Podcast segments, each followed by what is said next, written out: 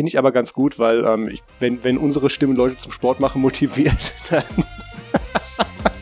dann ist das ja ähm. quasi so, kriegen wir dann die Krankenkassenpunkte gut geschrieben.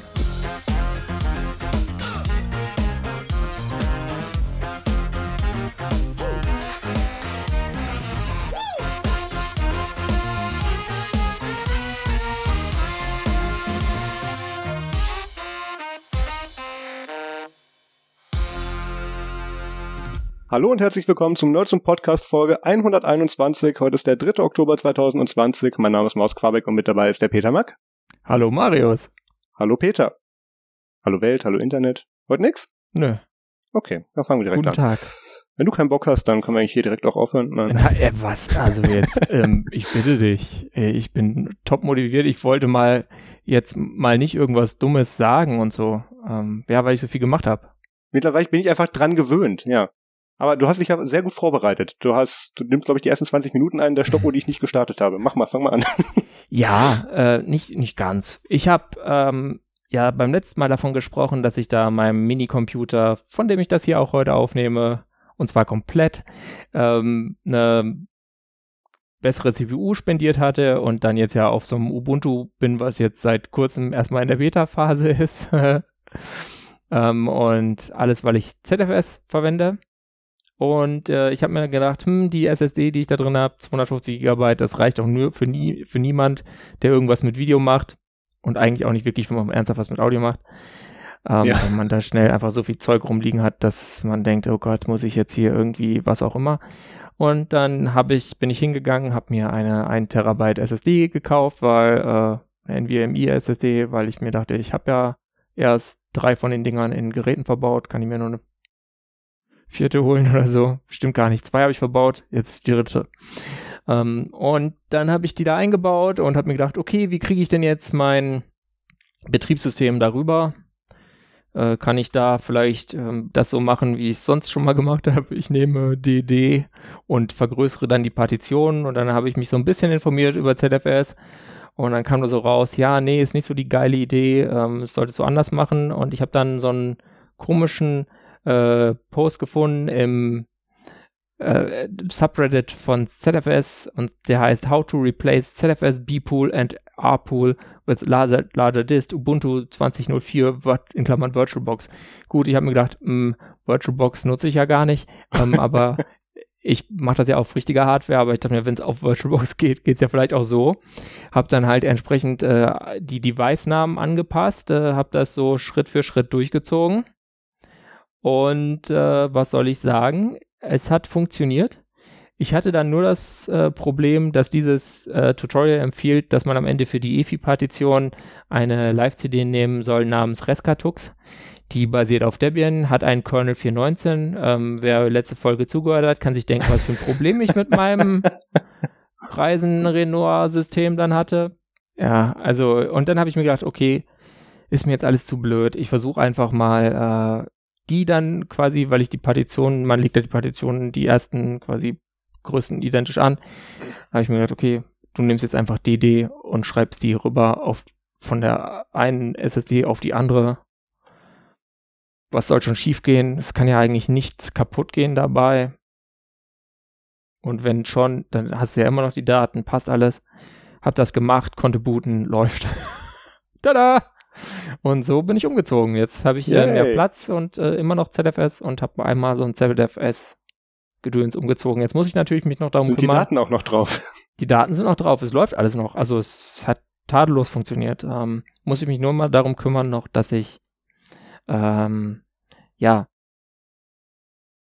mal ein Backup einrichte mit so Features wie ZFS Send. Das heißt, ich bräuchte noch eine zweite Maschine mit ZFS, äh, die muss es ja nicht unbedingt on-boot unterstützen, was dann die Möglichkeiten deutlich äh, erweitert und dass ich dann damit äh, ZFS Send äh, da irgendwie Backups machen kann, weil das ist ja eigentlich das, warum man ZFS haben will. So, das sind die ja. neben Snapshots die coolen Features, um da dann wirklich einen Mehrwert rauszuziehen. Und ja, da muss ich mal schauen, wann ich dazu komme. Ich denke, äh, diesen Monat nicht mehr, aber falls ich dazu komme, werde ich natürlich darüber berichten.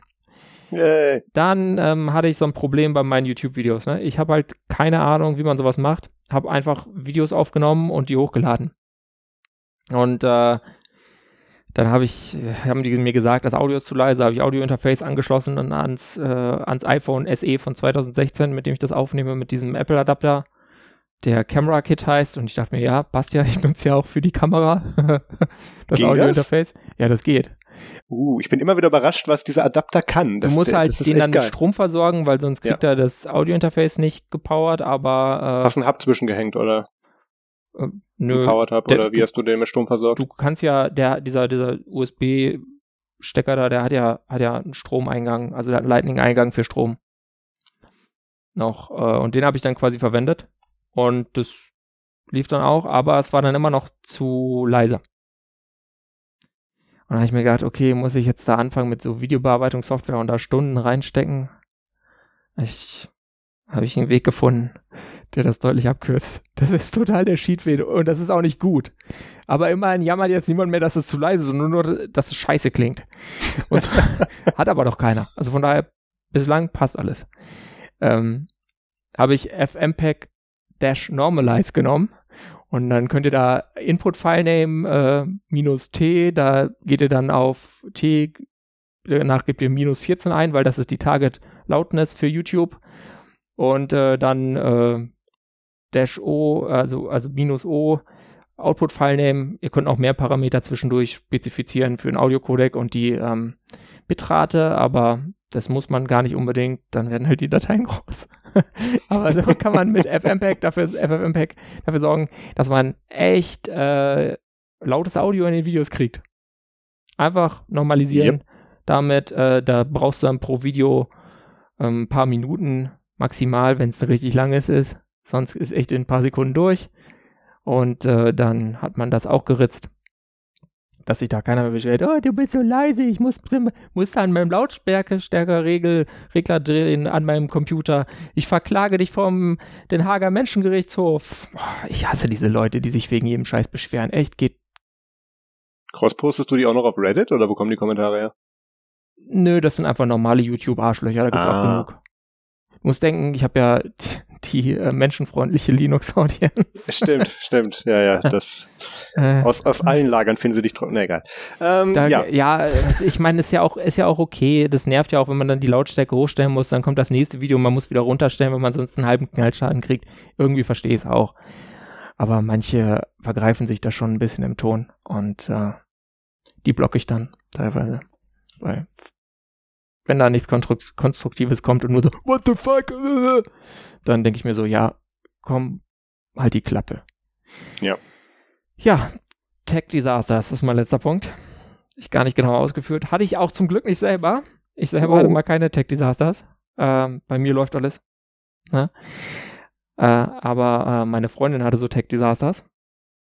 Und zwar war äh, letzten Samstag, die war, war zwei Wochen weg, hat da äh, in einer, einer Bibliothek, bei einer Bibliothek und hat da quasi äh, an ihre Dissertation äh, nochmal äh, gearbeitet, um die da fertig zu kriegen, nochmal so Quellenprüfungen, so nervige Sachen. Und äh, dann kam sie wieder und ihr Laptop ging nicht mehr so richtig. War ganz langsam, ging nicht mehr an, wollte nicht hochfahren. Und äh, da ist auch noch, das ist furchtbar. Also da, da muss ich halt sowieso ran, da ist noch Windows 8 drauf und so. Ähm, Bitte. Naja, ja. 8.1. Kriegt er noch Sicherheitsupdates, ist okay. äh, aber äh, ja, und das war dann so langsam, das war echt eine Zumutung. Dann haben wir erstmal versucht, die Dateien so wegzusichern und hm, ich mir gedacht, hm, das mit dieser Festplatte, das hat keine Zukunft, das hat keine Zukunft. Und ich hatte zum Glück noch so eine 1 Terabyte äh, SATA SSD rumliegen und dann bin ich äh, einfach zu mir hier hingefahren, habe die geholt, habe nochmal äh, ein externes Festplattengehäuse und so einen USB auf SATA-Adapter genommen, habe die an ein anderes Laptop dran gestöpselt, beide Festplatten, habe die äh, 500 Gigabyte Festplatte auf die 1 Terabyte SSD rüber äh, DD't, wie man so schön sagt. Gibt Und äh, wieder zusammengebaut. Also ist auch so ein, so ein Asus Moment, Laptop, wichtige Frage. Hast du doch auf die richtige Platte DD oder hast du danach von der booten können? Ich habe das fünfmal, fünfmal gecheckt, Marius. Ich saß da echt so, ich darf das jetzt nicht falsch machen. Wenn ich das falsch mache, dann killt die mich. Nee, mir ist es zum Glück alles gut gegangen. Ähm, es hat halt so irgendwie zwei Stunden gedauert, bis es dann alles rübergeschrieben war. Hast du denn den, äh, den Command genommen, wo du dann auch so eine Progress-Bar kriegst oder ist Ja, das ja, mittlerweile bei klar. DD standardmäßig drin? Nee, nee, ich glaube, DD Rescue ist mit Progress, ne? äh, Status was gleich genommen? Progress am Ende, ja. Ah, okay, cool. Block Size muss ja auch von Hand setzen. Also man sollte Ja. eigentlich ein anderes Tool nehmen, aber wenn man sich Ja. einmal diese Syntax so gewöhnt hat, dass man das, weißt du, das ist halt dann schwierig, umzusteigen. Du könntest da, ich habe eine voll die krasse Idee, du könntest da ein Programm schreiben, ähm, das besteht nur aus Bash-Skripten und einem Launcher. Und du könntest es äh, Magic DD Tool nennen. ja, ich könnte es auch Magic, Magic, Da machst du dann noch, da machst du dann noch einen Snap raus und Magic dann gucken wir mal, was passiert. nennen oder mach ich einen Snap Genau. raus, ja. Genau. Und dann krieg ich ganz viel Support-Anfragen. Ja, ja. Ja, also in, in meinen zehn Minuten als Programmierer hatte ich ja dieses große Glück, dass dann Leute diese Software benutzt haben und die sich dann auch gemeldet haben. Das war der Nachteil. Ähm, die Nee, never, äh, never ever, das mache ich bloß nicht. keine Lust auf ein niemals. Supportforum? Nein, Schade. ich, also ich, es ist jetzt nicht, dass ich jetzt irgendwie, Was gegen Menschen hätte. nee, Aber, aber ich, ich weiß nicht, das brauche ich nicht. Also ich, ich wüsste nicht, was für einen Mehrwert das für mein Leben bringt, wenn ich äh, da sowas anfange und deswegen werde ich das nicht tun, aber ich danke dir für die Idee. mhm. Können ja jetzt jemand von den Zuhörern vielleicht ja, genau. Zu, Ihr könnt's auch nach Peter benennen. Zuhörerinnen, macht das einfach. Nee, also das, das hat dann funktioniert ähm, und dann lief das wieder, das Laptop. Also beim ersten Boot hat es einen Bluescreen produziert Ah, super. und ich war so, uh, aber seitdem läuft stabil. also von daher, was auch immer dieser Bluescreen war. Es läuft. Das Ja, ist gut. die Hauptsache. Ähm, und sie kann darauf jetzt dann ihre äh, Arbeit zu Ende schreiben, bis sie die dann Mitte des Monats abgeben muss. Und ja, außerdem ist es natürlich deutlich schneller jetzt, das Laptop, weil diese Festplatte war auch noch eine mit 5400 Umdrehungen. Ja. 2014 konnte man sowas noch kaufen. Augen auf beim Laptop-Kauf.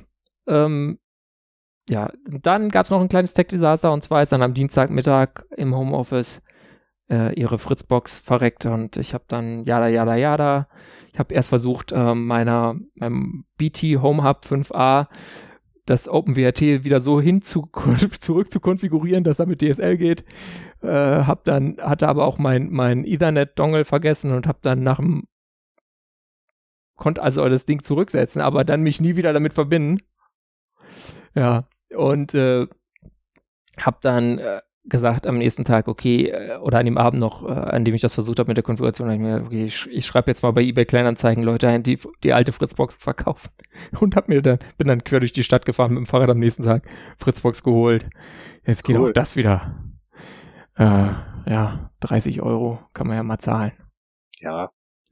Ja, was hast du denn für lustige Sachen gemacht?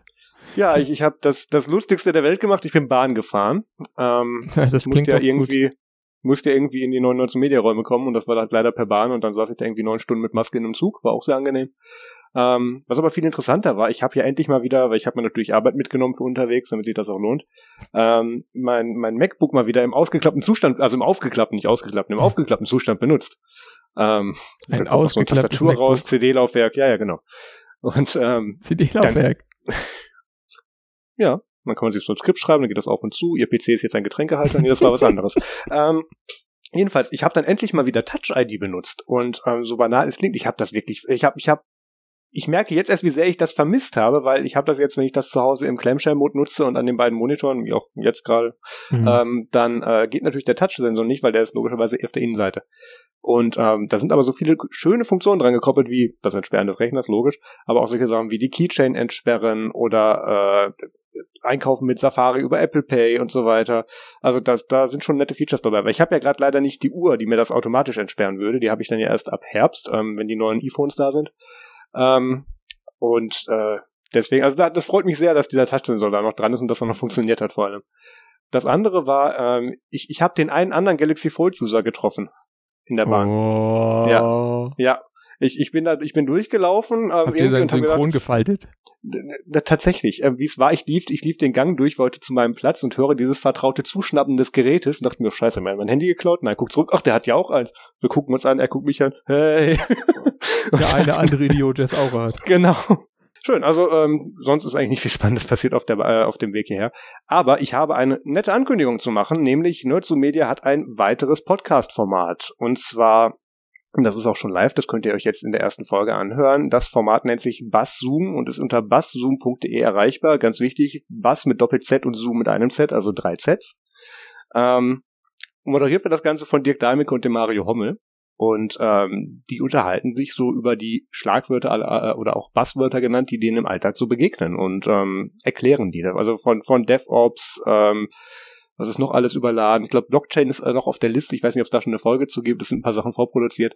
Jedenfalls, ähm, die erste Folge wird, äh, also die erste, die Folge null ist jetzt quasi schon online. Also die quasi Folge null, da machen sie eine Vorstellung und erklären auch nochmal, was, äh, was sie ähm, da alles so vorhaben. Das könnt ihr euch gerne anhören, gleich auch mal abonnieren natürlich.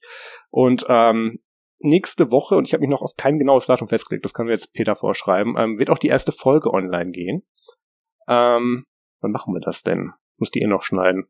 Ähm, die, die, geht am Mittwoch raus. So, Mittwoch, den, den, äh, den 7. Oktober, geht die erste Folge online, die erste reguläre und ähm, ab da geht's dann zweiwöchentlich weiter. Und ähm, ja, bassum.de mhm. und auch in äh, allen guten Podcast und nicht guten Podcast-Apps zu finden und die, die nicht Podcast-Apps heißen dürfen und so weiter. Ja. Nice. Werbeblock Ende. So. Nice, nice. Krasse Buzzwords. Kommen wir zum Feedback und ähm, Anscheinend hat, äh, haben wir äh, in der letzten Folge über das Verhalten in Quarantäne gesprochen, beziehungsweise zu diesen Zeiten, dass man ja nicht so rausgehen soll und Fitnessstudio und so, also sonstige Orte, wo man Leute ja. tre äh, treffen sollen oder treffen könnte, sollte man nicht besuchen. Und Peter hat dann wohl gemeint, ja, das Fitnessstudio auch nicht. Und dann erreichten mich so Nachrichten, ähm, ja, hallo, ich höre diese Folge gerade auf der Handelbank. Grüße aus dem Fitnessstudio. Genau, Grüße aus dem Fitnessstudio. Ähm, Finde ich aber ganz gut, weil ähm, ich, wenn, wenn unsere Stimme Leute zum Sport machen motiviert, dann Dann ist das ähm, ja quasi so, kriegen wir dann die Krankenkassenpunkte gut geschrieben. Finde ich auch. Vielen Dank. Äh, du machst wieder äh, KKH und ich mach TK. Ähm, nächste Woche tauschen wir wieder. Nein. da, äh, das, das freut, das, das muss auch reichen. Also mehr an Sport, mehr an sportlicher Leistung können wir auch selber nicht erbringen. Also von daher vielen Dank dafür. Also wir machen hier Sitzmarathone. Ich stehe heute mal, ja. Also Standmarathon mit so einem Ding da am Arm. Ja, ja. mit, mit, mit Erdungsarmband am Mikrofon. Weißt, das ist noch ein anderes hast? Thema. Nee. Aufnahme Aluhut. Nein. Aluhut. Nee, ähm, komme ich nicht dran. Müsste ich ah. rüber in die Küche. Ja. Äh, wir haben noch ein weiteres Feedback bekommen, Peter. Ja, das haben wir und ich muss mal wieder kurz hochscrollen. Und zwar hat auf Twitter der underscore ma underscore rod geschrieben, Hola, Marius, Ed Marius Korbik und Ed Brumberisieren. Bin wie üblich eine Folge hinterher, wollte aber mal da lassen, dass mir die letzten adnerdsum.de Folgen unheimlich gut gefallen und Spaß gemacht haben. Hashtag thank you. Und wir Yay. sagen dazu Dankeschön. Ja, das, das Feedback erfreut immer. Ähm, das, wir haben irgendwann mal gesagt, das wollen wir nicht, mal manchmal wollen wir das schon noch, weil es ist auch immer schön, ja. wenn einem Leute sagen, dass den Quatsch, den wir machen, dass das Leute gut finden. Ähm, ja, den Marc habe ich tatsächlich getroffen in Portugal auf der Ubucon. Ha. Von daher liebe Grüße. Ähm, ich glaube, ah, ich weiß gar nicht mehr so genau. Also auf jeden Fall, irgendwann war er dann, glaube ich, bei einem Social-Event mit dabei und da haben wir uns dann kennengelernt. Ja, stimmt. Liebe Grüße. Dann kommen wir vom Feedback zum Follow-up und äh, ich kann mich an die letzte Folge nicht mehr erinnern, aber anscheinend haben wir oder letzte Folge oder davor mal über die Apple Watch Series 6 gesprochen. Wir haben in der letzten Folge darüber gesprochen, weil da war dieses Event gerade mit den Announcements. Ach, ja, ja, ja. Äh, und haben dann so festgestellt, hm, okay, die haben die und die Features und wir haben uns das extra noch angeschaut. Und äh, mittlerweile äh, gab es jetzt im Vergecast, der sonst immer äh, Mitte der Woche diese Interview-Episoden hatte, die gibt es gerade nicht, sondern tatsächlich äh, macht statt, statt äh, Nilais Interviews, macht Dieter was Interessantes. ich, muss gleich, ich muss gleich rübergehen, die Glocke zusammenbauen. Ähm, weiter. Und er spricht da einfach macht so Hintergrundfolgen zu so Hardware-Reviews.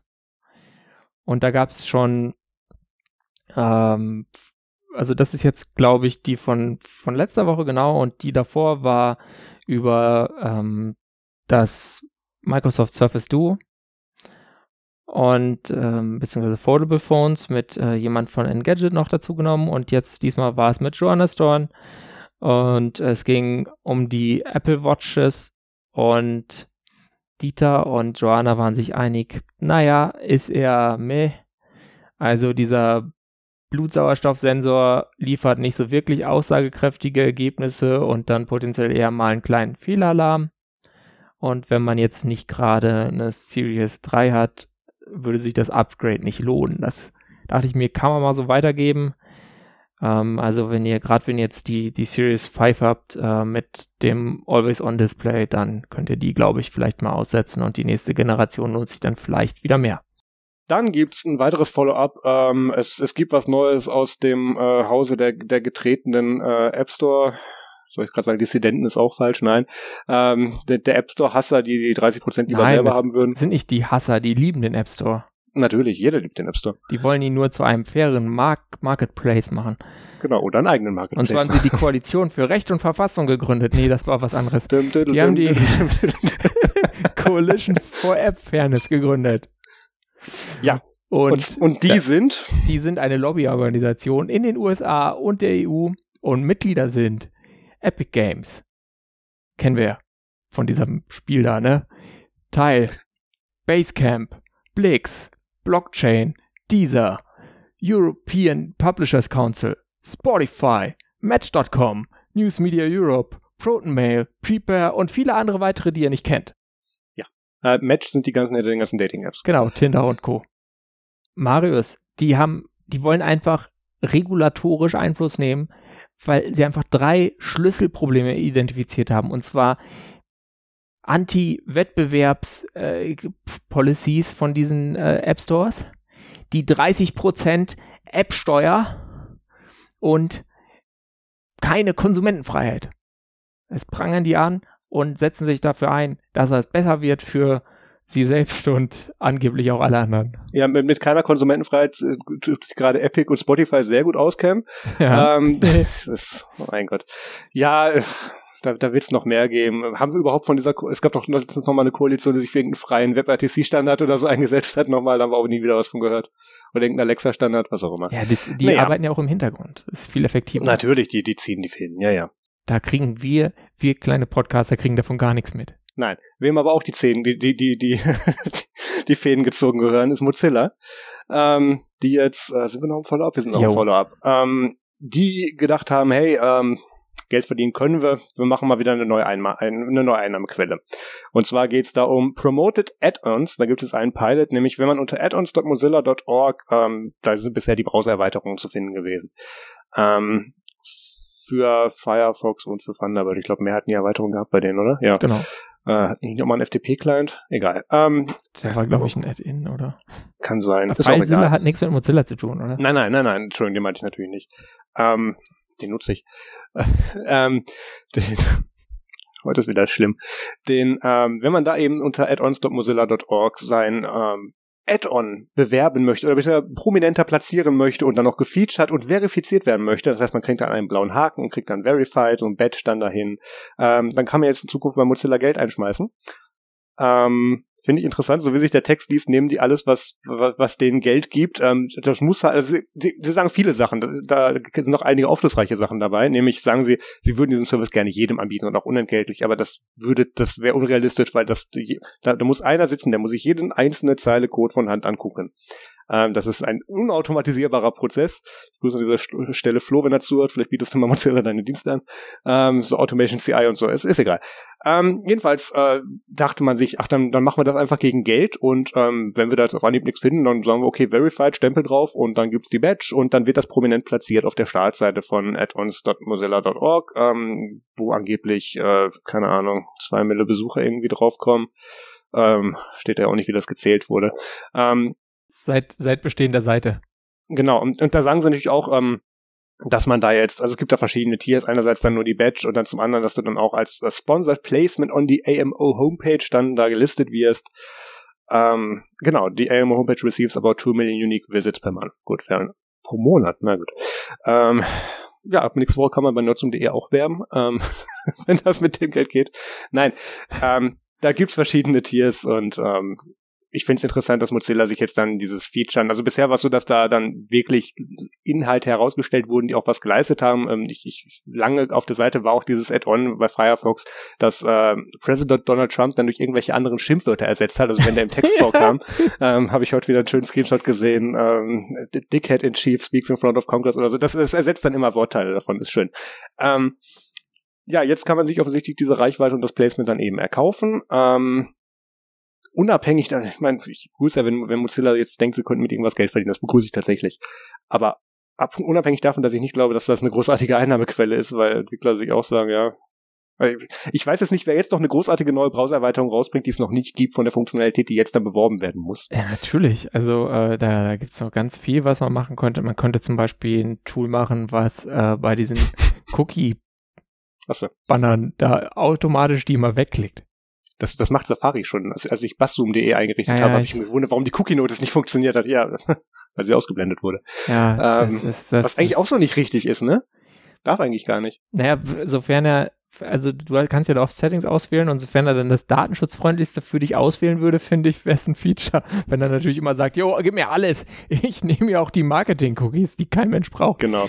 Ähm, das, das ist auch so mies. Das ist mir die Woche aufgefallen. Diese technisch notwendigen Cookies genau. teilweise bei ähm, manchen Seiten. Also, und dann also, ist es immer so sch schwarze Kästchen, schwarze Kästchen und, und das Accept All ist dann das grüne Kästchen, das man dann immer anklickt. Man muss denken, ich will eigentlich eins von den von ja, diesen anderen Kästchen haben, aber da, da, denkst du halt mechanisch nicht drüber diese nach. Diese klassischen UI-Anti-Patterns, die dann drin ja. sind, also das ist so ein da könnte man eine ganz eigene Sendung zu machen. Haben wir, glaube ich, schon.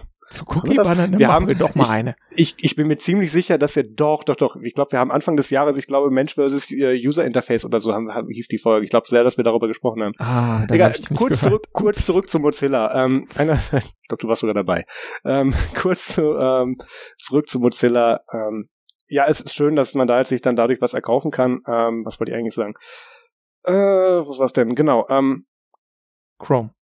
Chrome hat jetzt äh, beschlossen, ähm, also nur mal so kurz, um das Marktverhältnis festzulegen, ähm, Firefox, dieser Browser mit einem Marktanteil, ähm, der, der bald Linux unterliegt, ähm, hat äh, dann ein hat jetzt ja beschlossen, man, man kann ja mit, mit Browser-Add-ons dann Geld verdienen, wenn man die schön platziert und, und Google, das ist der Browser mit der restlichen Anteilen, größtenteils, ähm, hat dann beschlossen, ach, dieses Add-on-Programm und da drin zahlen und so weiter, das ist zu anstrengend, da verdienen wir auch nicht genug mit, wir stellen das jetzt ein. Ähm, das ist nämlich die nächste Erweiterung mehr. Zu viel Scams. Ja, nicht nur das.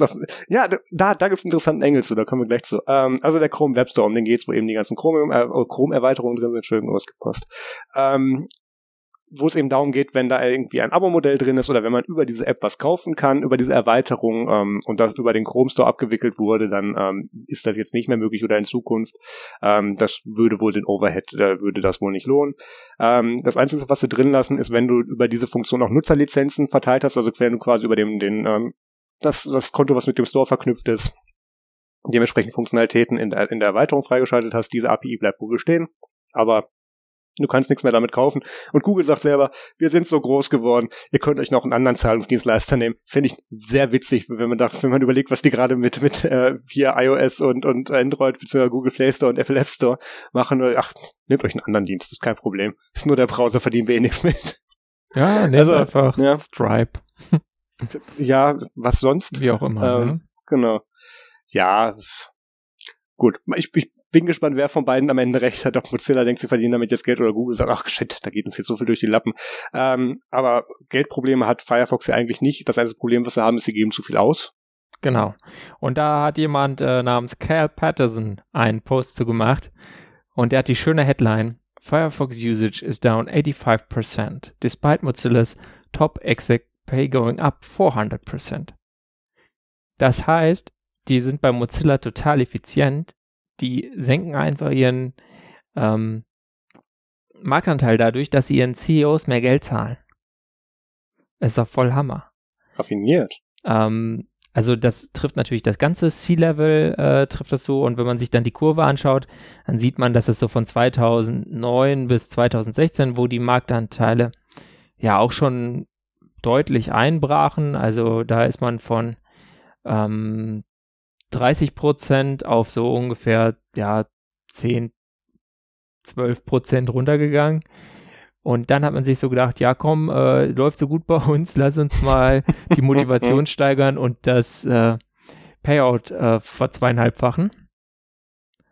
Und äh, das haben die dann halt auch gemacht, ne? Das ist natürlich, ähm, hat aber leider nichts geholfen gegen den äh, Marktanteilverfall. Der ist nämlich einfach weitergefallen und liegt jetzt ja. so bei unter 5% mittlerweile, 2019. Das heißt, jetzt ja. könnte er noch niedriger sein. Äh, ja, ich, ich meine, wir waren sogar schon mal bei 3%. Also, ja. ja.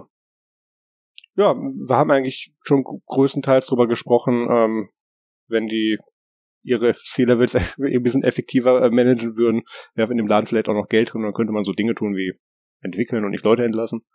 Ja. Ja, ja lest euch das einfach mal durch, da wird halt noch mehr dann en Detail aufgezählt. Das können wir jetzt zwar eigentlich behandeln, aber ich habe mir auch schon gedacht, dass ich mal einen Blogpost schreibe, wo ich schreibe, Leute, ey, kann ich bitte Mozilla CEO werden? Ich habe eine bessere Idee. naja, ich wäre auch, würde auch nur ein Zehntel des Geldes brauchen. Also ich wäre da nicht, gar nicht so teuer, ist kein Problem. Ja. ja, aber es ist, es ist einfach, es, ah, das, da wird einem einfach nur schlecht. Lass uns zu was anderem übergehen.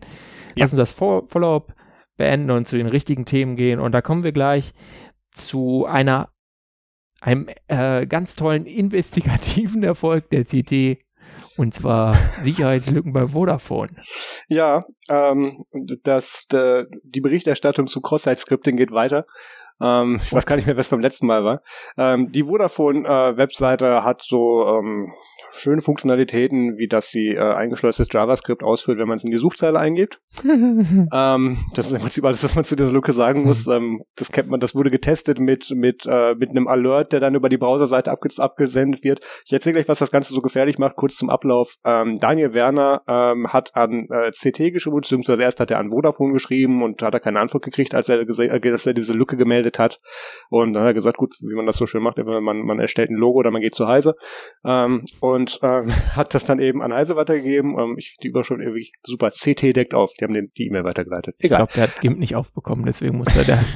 Glims, Glims. Glims. Ähm, ähm, jedenfalls äh, hat sich Herr Werner dann eben an die Heise-Redaktion, bzw. CT-Redaktion und Heise Security gewendet und die haben dann nochmal auf direkterem Wege nachgefragt und ähm, Tatsächlich haben die dann am Tag danach diese Lücke schon geschlossen, äh, haben sich dann auch ein paar Tage später dazu äh, müßig gefühlt, dann auf diese E-Mails zu antworten, wo auch so ein paar Standardfragen drin waren, und haben gesagt, ja, ja, wussten wir schon lange, was jetzt bei einer Sicherheitslücke das nicht besser macht. Ähm, vor allem, wenn man sie ja dann offensichtlich nach, nach 24 Stunden Notice von Halse schließen kann.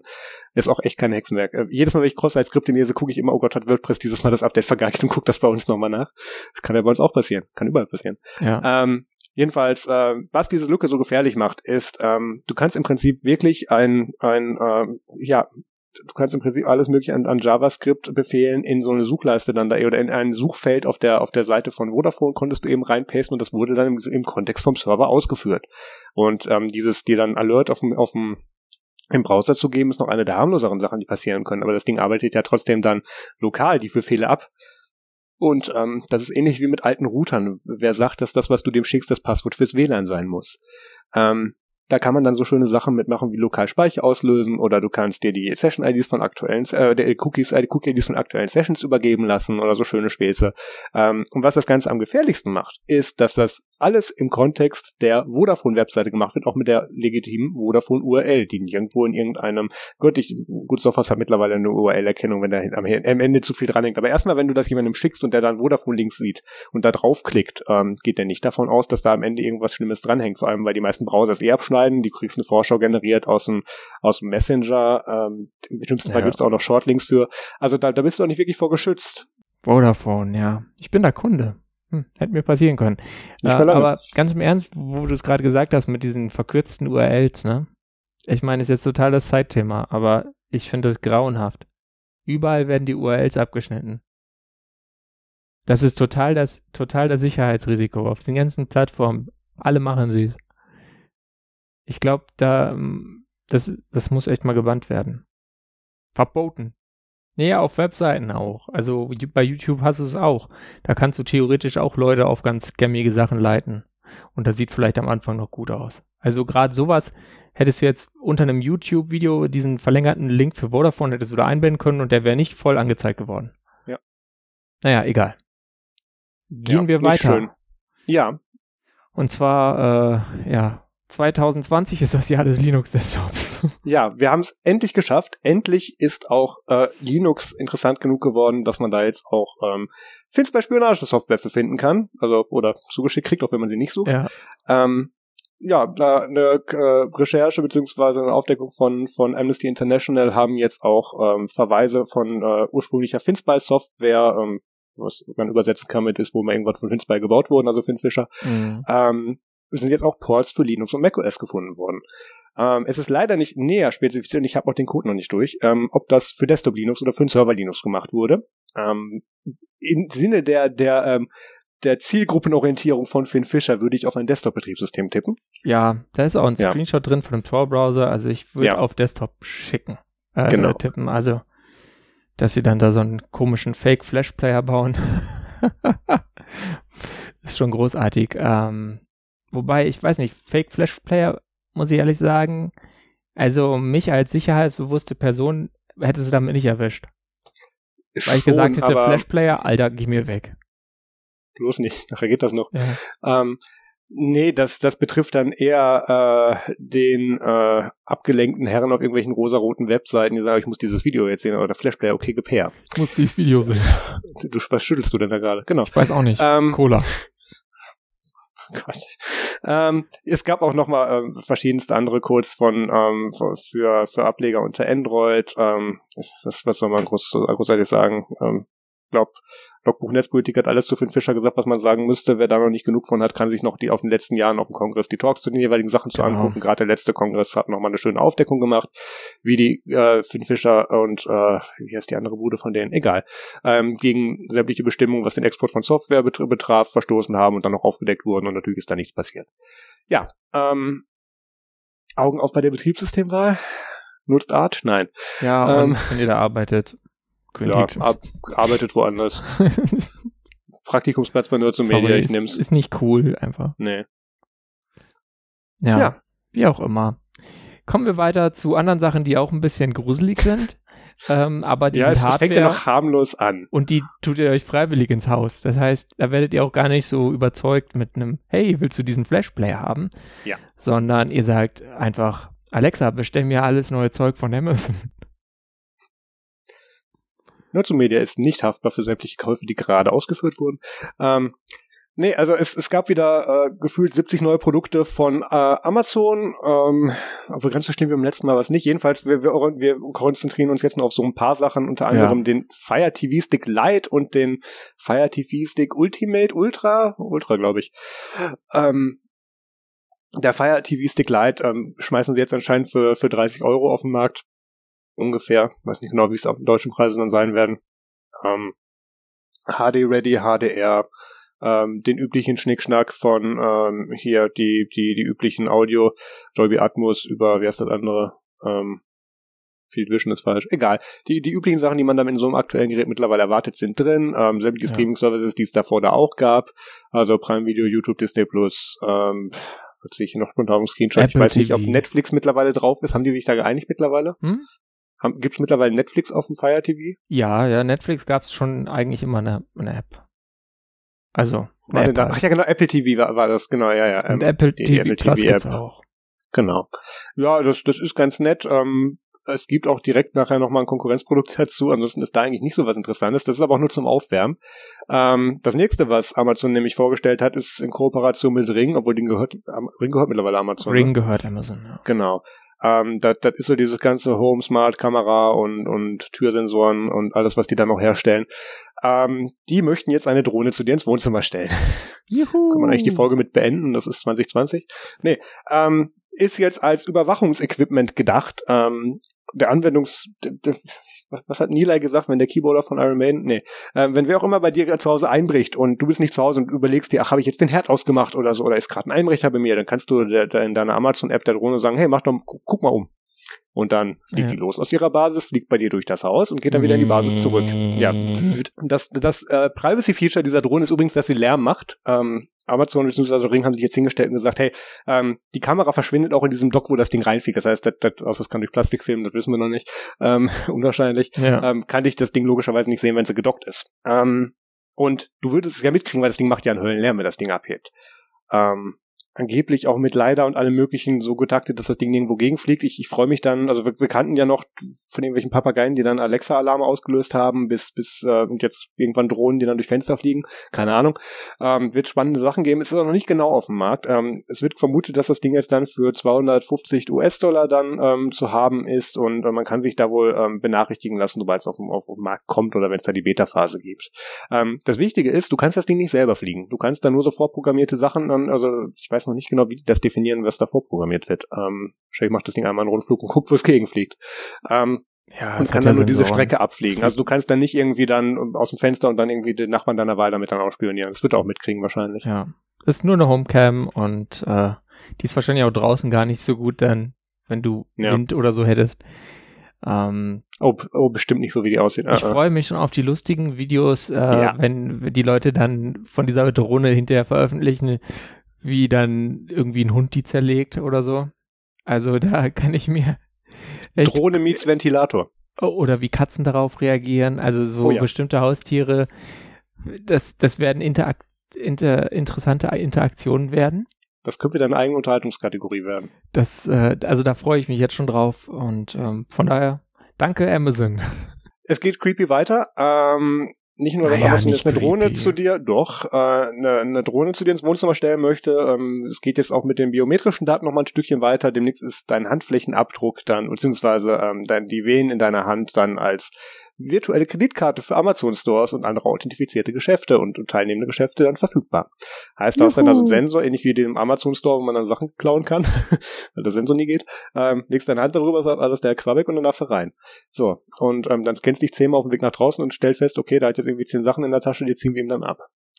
Ähm, Finde ich tatsächlich creepy. Ich habe das auch schon damals nicht gemocht, wo ich als Dienstleister dann bei den verschiedensten größeren Unternehmen dann im Rechenzentrum dann auch mit Handwehenscanner dann mich in mich einchecken musste, ähm, weil ich sonst also darüber war auch die meistens die Zugriffskontrolle in bestimmte Rechenzentren, Rechenzentren oder Stufen davon geregelt, gab auch Sicherheitsschleusen, egal. Ähm, das ist das ist ähm, ja ich, ich sag's mal so von von Fingerabdrücken hast du zehn. Ja. Von den Handflächenabdrücken jetzt nicht ganz so viele. Zwei. Und auch das ist schon eine sehr zynische Ansicht darauf, weil auch die sind eigentlich, äh, ja, ähm, wichtig genug. Und vor allem bei dem Ding bleibt das nicht on device. Hast einen Chip in der Hand. Natürlich bleibt das auf dem Gerät und geht in die Cloud dann. Gleich in die Cloud. Ja. Juhu. Weiß noch nicht, wie ich das finde. Ähm, ja, aber Marius ist doch weiß, so praktisch. Du musst nicht mehr so eine Plastikkarte mit mir mit dir herumtragen. Wie, wie, wie praktisch ist denn das? Dann sollen die eins meiner Endgeräte oder eins der Chips, die ich in der Hand habe, nehmen. Also, naja. ja, ja, also ich finde es, ich würde es auch niemals machen. Und äh, ich bin auch gespannt, weil Amazon will das ja auch an weitere Retailer anbieten, ob ja. da irgendjemand drauf angeht und äh, eingeht und sagt, ja, ja, ich gebe mal Andro äh, Amazon ein bisschen was von meinen Zahlungsdaten ab. Die werden mhm. damit schon nichts machen. Mhm. Genau. Vor allem, ähm, Gut, das, das ist immer noch gehasht und, und ja, was gesalzen ja, natürlich. am Ende, aber, aber trotzdem, wenn dann geht dir halt dann so eine ID mal verloren und dann geht die in irgendeine andere Datenbank oder vielleicht kriegt dann, kann man das reverse engineeren. Ähm, da gab es auch einen guten CCC-Talk zu, äh, zu. Vorletztes Jahr, glaube ich, war das, genau. Ähm, auf dem Kongress, äh, wie man so einen Handwehenscanner auch austricksen kann. Vielleicht wird man dann auch interessante neue Verbrechen sehen. Also, wo Leute dann jemand überfallen und die eine Hand absägen und dann damit ganz schnell in Amazon-Supermarkt gehen, sich ein Brot kaufen. Aber naja. Ähm, das ist zu makaber. Von, von den Londoner Messerproblematiken zu ähm, anderen creepy Alexa-Produkten. Komm, genau, kommen wir dazu weiter, dass Alexa jetzt Kinder erkennen soll hm. und an Konversationen teilnehmen. Ja, wo fängt man da an? Ähm, es gibt jetzt, es soll jetzt den Echo Dot Kids Edition geben für äh, schlappe 60 Dollar. Ja, der hat dann so einen Panda oder so einen süßen Löwen vorne drauf. Tiger. Und, oder Streifen Tiger. Von mir aus. Ähm, Orangen und, Tiger. Okay. Teaser. Teaser. Und das, ist, das macht das Ganze nicht weniger creepy. Ähm, und da äh, soll man dann jetzt, das, das soll dann besser für die Kids sein, also die sollen sich dann besser dann gewöhnen, mit diesem, mit diesem ähm, Platinencomputer zu reden. Und der soll sich jetzt dann auch besser in äh, Gespräche einbringen können. Da wurde jetzt auch einiges gezeigt. Da gab es dann so eine gefakte Konversation, wo die dann, wo sich zwei Frauen darüber unterhalten haben, was sie für eine Pizza haben wollten. Und dann, Alexa, was meinst du denn? Dann hat sich Alexa eingeschaltet und ja. Ja, Salami esse ich immer gern. Ja, genau, so ungefähr war das. ah. Ja, ne, würde ich was anderes nehmen. Oh. Aber das, was damit demonstriert werden sollte, ist, ist, dass auch immer noch Gespräche mit einem Computer, die in ganzen Sätzen verlaufen und natürlich wirken, immer noch creepy sind. Ähm, der, den Punkt haben wir noch nicht erreicht.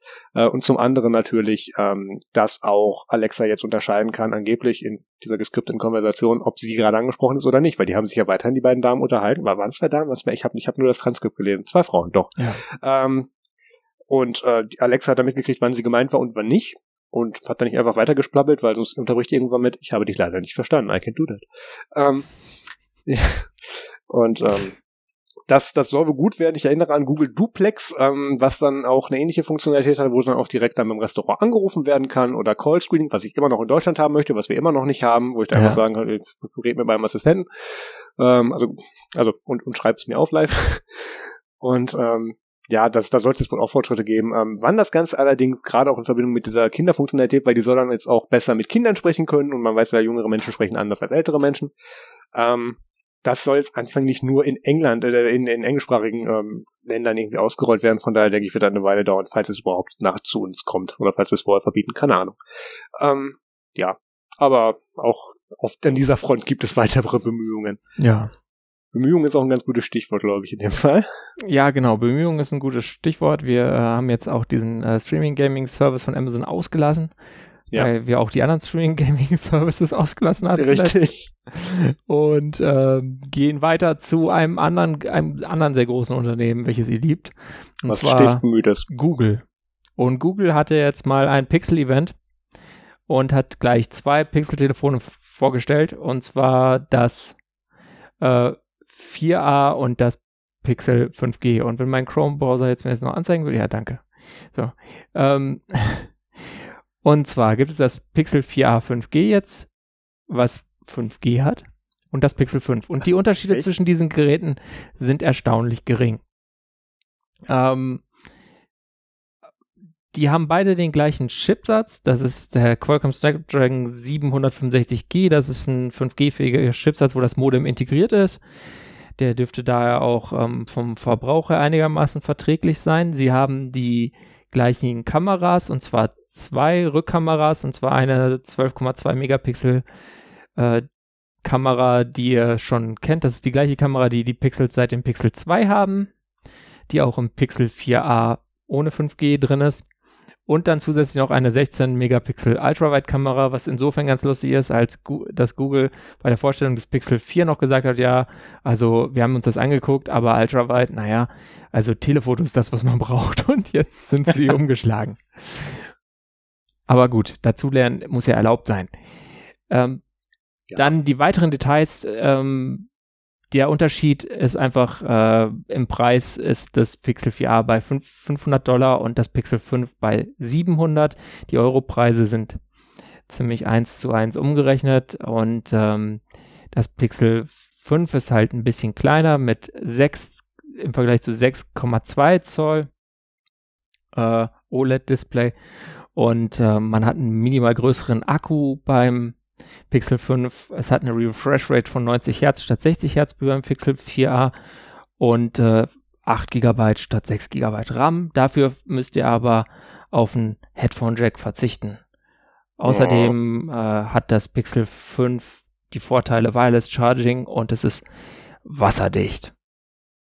Also wasserresistent. Also wenn ihr da ein bisschen Wasser drauf kriegt, ist nicht gleich kaputt. Beim anderen weiß man es nicht. Das finde ich wieder krass, dass sie sich trauen, noch ein Gerät auf den Markt zu bringen, was das nicht hat. Ja, es hat ja ein Headphone. Ich dachte eigentlich, dass das mittlerweile im Standard. Äh, oh, fair enough. Okay. Ähm, das wirklich, ist, warte mal kurz. Headphone, Audio, tatsächlich. Ja. Hm.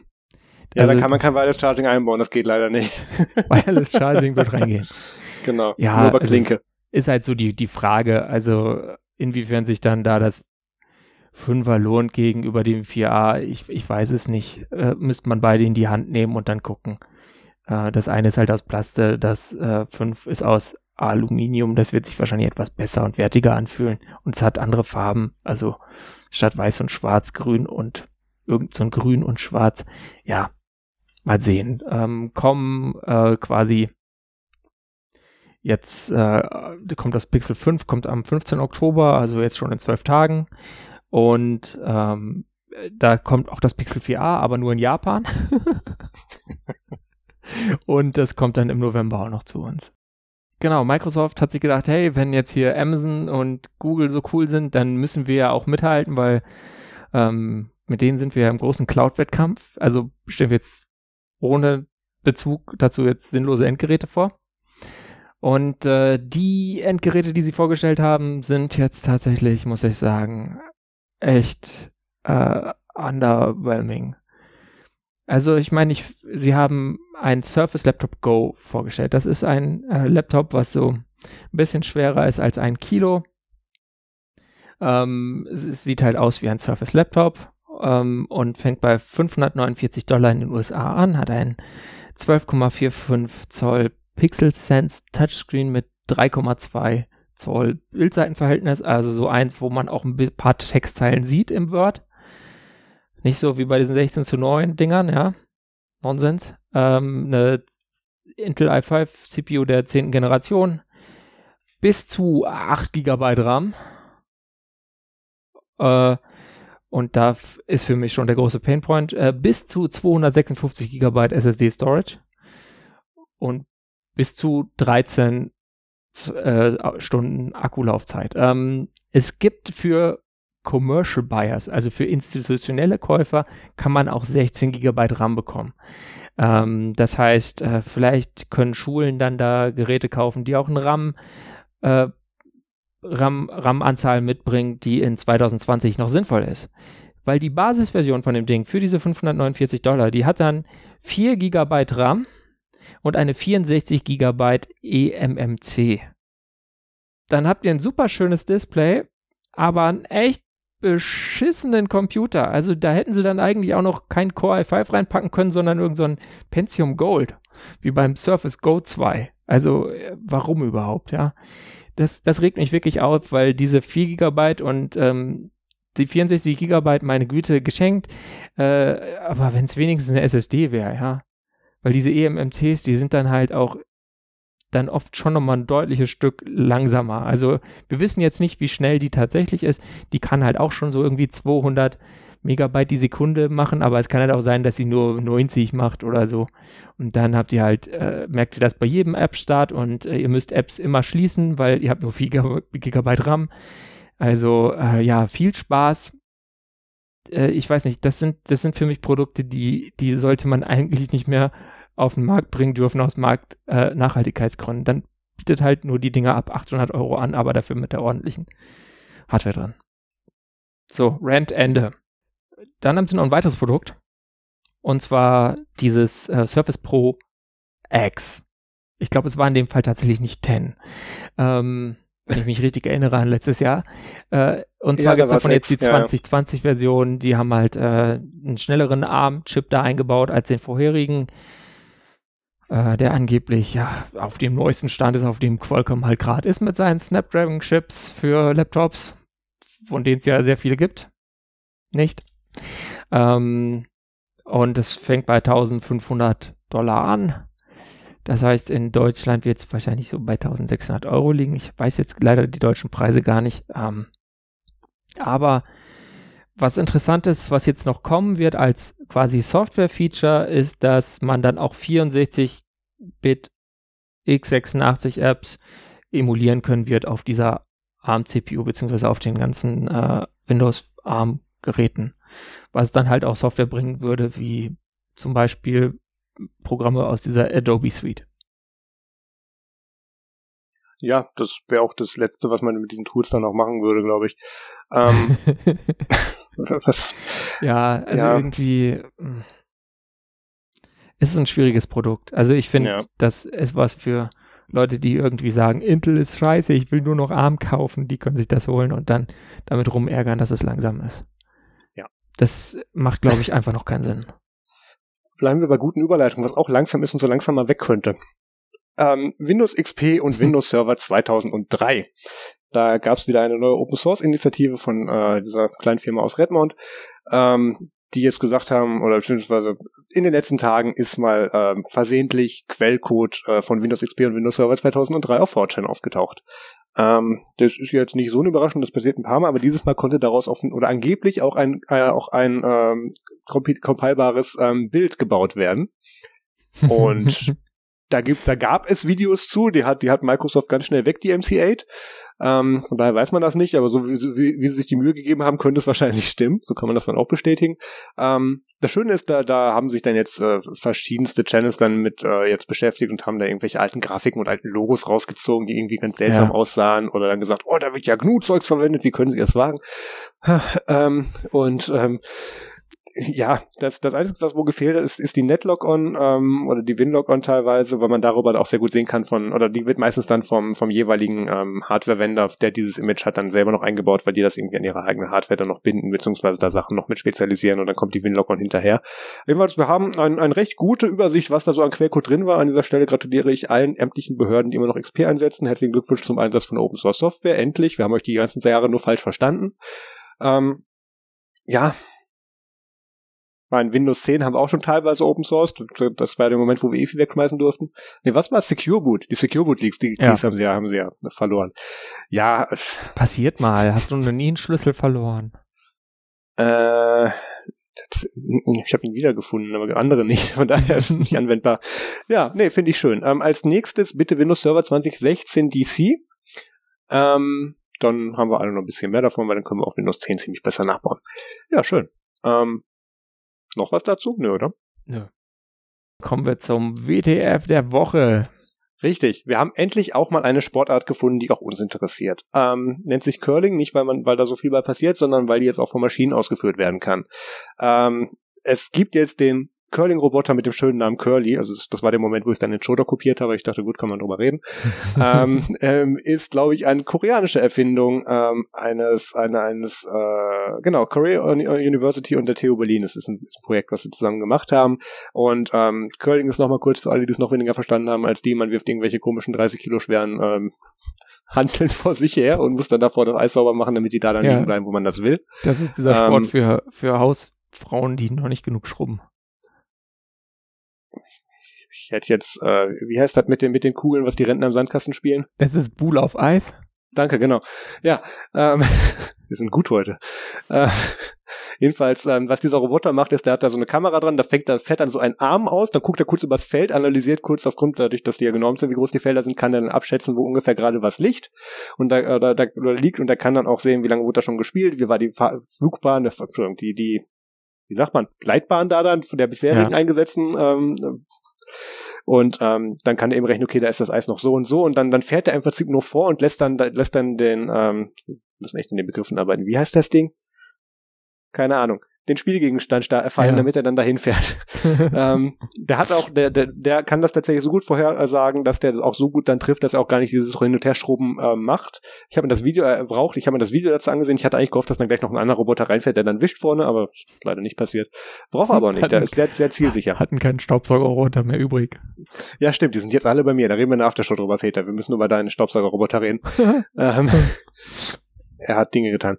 Ähm, Jedenfalls äh, hat er damit dann oder hat dieses Projekt dann tatsächlich äh, drei von vier Spielen gegen einen Profi-Curler auch gewonnen und ähm, ich glaube, das, glaub, ich weiß nicht, ob es eine Abschlussarbeit war, aber sie dürfte wahrscheinlich damit bestanden sein.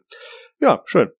Kommen wir, kommen wir zu was anderem, was auch erst später kommt oder noch später und zwar, und da rege ich mich wirklich drüber auf, und zwar No Time to Die, der 25. James Bond Film, wurde jetzt noch weiter verzögert. Der sollte eigentlich im April kommen und jetzt kommt er im nächsten April. Aber Peter, was hat das denn mit IT zu tun? Naja, also ich find's echt schlimm. Ich glaube, wenn da jetzt wieder bei diesem Film Sony Werbepartner ist, ja, dann muss Sony wirklich. Ich meine, das ist für Sony vielleicht am einfachsten von allen Smartphone-Herstellern, weil deren Design sieht eigentlich seit sieht eh Jahren eh immer aus. ziemlich gleich ja. aus. Das Display genau. wird ein bisschen größer in dem eckigen Kasten. Aber wenn da jetzt James Bond so ein super Sony Android Smartphone hat, ja, und dann, dann, dann, dann ist das ja schon ein Jahr veraltet. Dann kaufen die Leute dann hinterher nur die gebrauchten Dinger auf Ebay und nicht das neue Modell. Ja. Für 250 Euro oder so, weil die im Wertverfall so, so krass stark sind. Also ich finde, das, das können diese Brokkoli-Leute echt nicht äh, da der Welt und Sony antun. Das echauffiert mich total. Ähm, ich möchte tatsächlich auch mein Unbehagen darüber kurz zum Ausdruck bringen. Ich hatte mich sehr gefreut, weil das ist gerade im Zeitraum meines Geburtstages und ich wollte mir das dann eigentlich auch angucken. Ja, nein. Schade. Ähm, ja, vielleicht gibt's ja wieder eine Datenspende und dann muss ich mir das irgendwie dann per Post bestellen. Ja, ja. Der Übergang ist jetzt leicht. Äh, wir kommen zum Musikfilm Game Tips, weil es gibt wieder keine Events. Richtig. Guck mal. Und ich fange gleich an. Ähm, ich habe äh, ja deprimierende Filme. Ähm, und zwar einen längeren, der heißt Das Zeitalter der Dummheit. Der sieht ziemlich schlimm aus, wenn man sich den anguckt. Der hat viele äh, Effekte und die sind nicht besonders gut. und der ist von 2008 oder so und heißt das Zeitalter der Dummheit und spielt im Jahr 2055 und das kommt da drin vor, ja, also wenn man bis 2015, da hätte man noch was gegen diesen Klimawandel tun können. ja, das dazu, äh, mehr will ich dazu gar nicht spoilern. Schaut ihn euch an, wenn ihr ihn aushaltet, sonst macht ihn einfach nach drei Minuten aus. Bin ich euch auch nicht böse. Wenn ihr mal Nachmittag schlechte Laune haben wollt. Ja, ähm, aber der, der gibt ja auch ein bisschen tatsächlich Handlungsanweisungen, was jetzt was ist, was ich dem anderen Ding zum gleichen Thema äh, vorwerfen würde, dass es das halt nicht tut. Und da gibt es ein, kurz gesagt, Climate-Video. Ähm, und zwar, is it too late to stop climate change? Well, it's complicated. Was schon mal eine total dumme Frage ist. Ja, mag sein, dass es zu spät ist, aber wir müssen trotzdem was tun, weil der wird ja, es, es geht ja nicht darum, ob er stattfindet, sondern um das Ausmaß. Und deswegen kann es nie zu spät sein, um noch irgendwas zu bewirken. Gut. Randende ähm, ist sonst ganz gut gemacht. Dauert so irgendwie zehn Minuten, ist animiert, kann man sich mal so kurz anschauen. Ähm, und äh, dann kann man mich gern dazu anschreiben und dann teile ich die Kritik mit, die ich daran habe. Marius, was hast du Schönes? Now to the happy things. Oder? Ich habe tatsächlich schöne Dinge, ähm, nämlich äh, Adam Savage, ähm, manchen noch ein Begriff aus äh, seiner Mythbusters-Zeit zusammen mit Jamie Heineman ähm, und wie hieß die? Äh, Carrie Bryan und jetzt ist der andere ist gestorben, Grant Imahara, genau, ähm, haben damals noch Mythbusters gemacht und ähm, das ist ja schon lange vorbei eigentlich und der hat jetzt aber auf, auf seine, Anführungszeichen, alten Tage, er sieht halt echt alt aus mittlerweile, mhm. auf YouTube weitergemacht. Das macht er auch schon länger, das ist mir jetzt nur äh, letzten, in den letzten Monaten mal wieder in die Hände gefallen und macht da so One-Day-Builds, wo der dann in seinem Workshop irgendwie dann in Quarantäne dann irgendwelche Sachen zusammenbaut und, und dokumentiert das immer schön, dann hat er irgendwie zig Pod Videopodcasts, ähm, die er dann mit seinem Production-Team zusammen da macht. Ähm, es ist tatsächlich noch sehr unterhaltsam ähm, und ähm, sind, sind interessante Sachen dabei. Also wenn man mal irgendwie gesagt hat, ach, ich müsste jetzt eigentlich dringend Sachen tun, habe aber keinen Bock, der YouTube-Channel hilft. Also der Prokrastinier-Channel schlechthin, da äh, kann man gut Zeit lassen. Ähm, was habe ich noch und wo sind meine Shownotes? Äh, genau. Ähm, ach ja, genau, ich habe den 8-Bit Drummer auf, auf Twitch-Melder geguckt. Den hatte ich vor einer Weile schon ähm, empfohlen. Ähm, da er spielt Schlagzeug auf Twitch, das ist alles, was man sagen muss. Und macht das sehr unterhaltsam und ähm, hat dabei immer sehr gute Laune und ist sehr positiv. Also wenn man danach wieder, wenn man nach mit Peters Film fertig ist und sagt, jetzt hätte ich gerne wieder gute Laune, die 8-Bit Drummer auf Twitch. Reichen auch 10 Minuten. Hat man Spaß allein beim Zugucken. Super. Ja. Nice. Dann ähm, sind wir, glaube ich, durch. Ich würde jetzt gerne sagen, wie lange die Folge war, aber mein iPad ist mitten in der Aufnahme verreckt. Ich, das Akku ist leer, ich kann nicht nachschauen. Ähm, What? Ja, dann bedanke ich mich fürs Zuhören. Macht's gut und macht was gegen den Klimawandel. Vielen Dank. Trag eine Maske.